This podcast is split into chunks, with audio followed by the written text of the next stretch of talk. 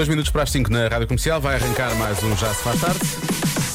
Em casa, no carro, em todo lado. Boas férias, bom regresso a casa.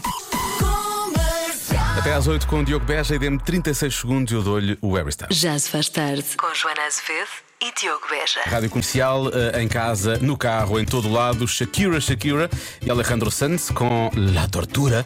Eh, pode ser uma valente tortura ir de férias e levar, atenção, atenção isto que eu vou dizer, e levar na mala o monopólio. Isto porquê? Porque é o jogo que provoca mais discussões entre as famílias nos Estados Unidos. Eh, uma sondagem mostra que 20% das pessoas já presenciou pelo menos uma discussão por causa eh, do monopólio. Eh, uns porque estão a perder, outros porque estão a perder muito e outros porque fazem batota, não é? Eh, 11% dizem mesmo que já viram pessoas a entrar em confronto físico por causa do monopólio. Um quinto das pessoas desistiu de jogar já. E o outro quinto baniram pessoas de jogar porque são, sei lá, devem ser batuteiras, provavelmente.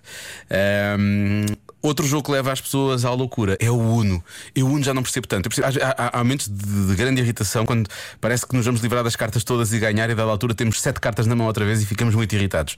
Ah, mas o monopólio eu percebo mais facilmente, não é? Esta coisa da banca pode irritar mais as pessoas. Portanto, eu quero saber qual é que é o jogo, ou, ou, ou co- como conte uma história de algo deste género que tenha acontecido ah, nas férias, ok? Através do WhatsApp 910033759. Já se faz tarde. Na comercial. 15 minutos para as 6 na Rádio Comercial. Há pouco falei eh, de um estudo que indica que o monopólio realmente cria discussões nas famílias eh, nos Estados Unidos eh, e, e perguntei se havia histórias do género em Portugal, já que vamos de férias e se calhar levamos jogos para jogar uns com os outros. E, na verdade, os ouvintes da comercial chegaram-se à frente.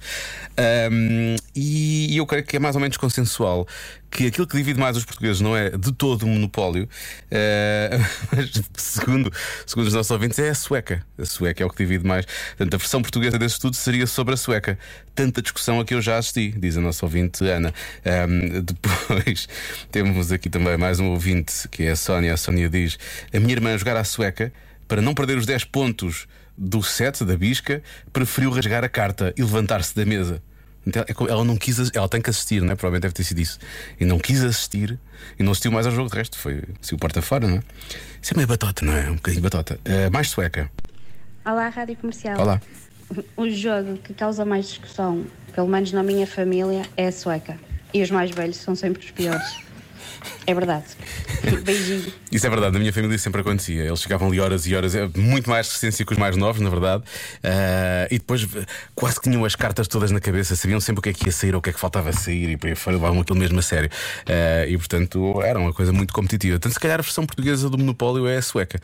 Ahm, se é que faz algum sentido dizer que a versão portuguesa de um jogo sobre banca é um jogo de cartas no qual somos obrigados a assistir aos trunfos. Já se faz. Na comercial. 6 e um quarto na Rádio Comercial, esta é a Nena, chama-se Do Meu ao Teu Correio. Vamos falar precisamente de correio, neste caso correio eletrónico. Uh, se está quase, quase, quase a enviar um e-mail, pense duas vezes antes de o enviar. Vale a pena? Será que vale mesmo a pena? Isto porque só um em cada quatro e-mails que enviamos, ou recebemos também, já agora, é realmente importante para o nosso trabalho. O resto é.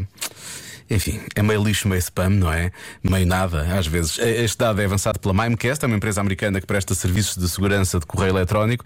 E o que é que surge aqui? Surge uma espécie de tutorial eh, do que devemos fazer para que a nossa mensagem, o nosso e-mail se torne importante. É quase como hum, nos aplicarmos nas redes sociais, não é? Fazer vídeos e aquelas coisas. Não. Eh, Portanto, o que é que deve fazer para que o e-mail seja realmente importante? Deve criar um título cativante, de preferência que seja uma pergunta, do género. Ahm, posso ir de férias novamente? Eu acho que isto já vai chamar a atenção, não é? Nem que seja no sentido deste, depois vai ter que levar uma rabecada. Mas, ah, por exemplo, posso ir de férias outra, outra vez? Pronto, cria uma mensagem, isto é a segunda parte do tutorial. Cria uma mensagem curta e eficaz e que explique logo o que pretende. Eu acho que temos que escrever. Eu quero ir de férias outra vez. Pronto, para mim está fechado, não é? Antes de enviar, isto já é a terceira parte do tutorial, pense bem se o e-mail importa mesmo para o destinatário. Eu acho que não importa tanto para o destinatário, neste caso das férias importa mais para o remetente. Se sim, clique em enviar. Portanto, é isto. Está fechado. Está feito. Então, até para o ano, sim? Já se faz tarde. Com Joana Azevedo e Diogo Beja. Convença-me num minuto. Imensas participações. Muito obrigado, os ouvintes da comercial são os maiores. Ahm, Convença-me no minuto que vale a pena pagar um balúrdio para estar 10 minutos no espaço. Ah, começamos, por exemplo, por aqui. Diogo, Hum, o problema é seres pobre. Verdade. Ganhas o euro milhões que isso passa. Abraço. nem sei se esse prémio era suficiente. Na verdade, não- ninguém sabe quanto é que custou, portanto, não faço ideia. Mas, mas há aqui uma, é uma questão de, de relativização, não é? O, que, o valor do dinheiro para uma, para uma pessoa não é o mesmo valor do dinheiro para outra pessoa, não é? Depende sempre da quantidade de dinheiro que temos. Portanto, sim, é verdade. Eh, mas realmente esse é o problema. Esse é o problema para várias coisas. Na minha vida e na vida de muito boa gente. Eh, continuando. Ó ó, Diogo, agora é difícil convencer-te. Já não és o primeiro português a ir ao espaço, mas quando eras o primeiro, Este é o ponto. antes disso, e eras o primeiro a ir ao espaço, por 10 minutos o valor que pagavas e a fama que ias ter. Isso vale sempre a pena, ficava o teu nome escrito. Fica ali a marca, não é? Está bem, está bem visto. Não tinha pensado nisso dessa forma também. Realmente, os ouvintes da comercial pensam em tudo. Eh, mais. Olá, Diogo. Olá. Em relação à questão de hoje, eu acho que pagar um balúrdio, no fundo, a importância não é para estar no espaço. A grande mais-valia de pagar o balúrdio é poder olhar para a Terra a partir de fora. Penso que deve ser uma visão que fica para toda a vida. Eu isso queria. Mesmo que seja só por uns minutos e, poucos terão essa oportunidade. Ah, quanto ao programa, parabéns pelo excelente programa que fazes. Muito obrigado. Vocês são realmente fora de série e eu não perco o programa todos os dias. Boa continuação. Muito obrigado. Tem sido menos espetacular agora, que a Joana está de férias, mas há de voltar e nessa altura voltará a ser um pouco mais espetacular. Ahm, só, só, só dizer que realmente este, este, este argumento da Terra, eu acho que aqui é aqui que eu fico. Eu adorava ver a Terra do lado de fora. acho que dá para ver do lado de fora, sim. Ah, se me deixassem levar as minhas câmaras só para tirar umas fotografias, ia ser absolutamente incrível. Adorava. Ei, ó Diogo, Hum. tu já viste quanto é que está um metro quadrado em Lisboa? Ah, pois é. E, e Euribor sempre pumba, pumba, Sempre a pumba, subir. sempre a é. aumentar. Sempre, sempre, sempre. Já para não dizer que rendimento então é impossível. Olha, ao menos, ao menos assim pagamos um balúrdio e estamos fora dessa tristeza. É um balúrdio que na verdade acaba por compensar mais. Calhar é isso que este nosso ouvinte está a dizer. Ora bem, mais mensagens, só para terminarmos, são as últimas duas e estas na verdade já não tentam convencer, já é mesmo já, é já só para o descalabro, acho eu. Ai, Diogo, eu não te vou convencer de nada. Claro que não. Qualquer dia isso está em saldos e é como ir daqui de, de- de- de, sei lá, olha, de Belém ao Porto Brandão comer um fondue. Não me convence nessa, tens gente. Comer um fondue é ali. Qualquer dia ir ao espaço é a mesma coisa que comer um fondue. Acho que está fechado aqui, quer dizer.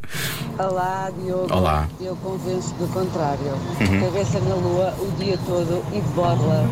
Tão cabeça. melhor. Cabeça, cabeça na lua e de borla, está bem visto. Não é preciso pagar um balúrdio, não é?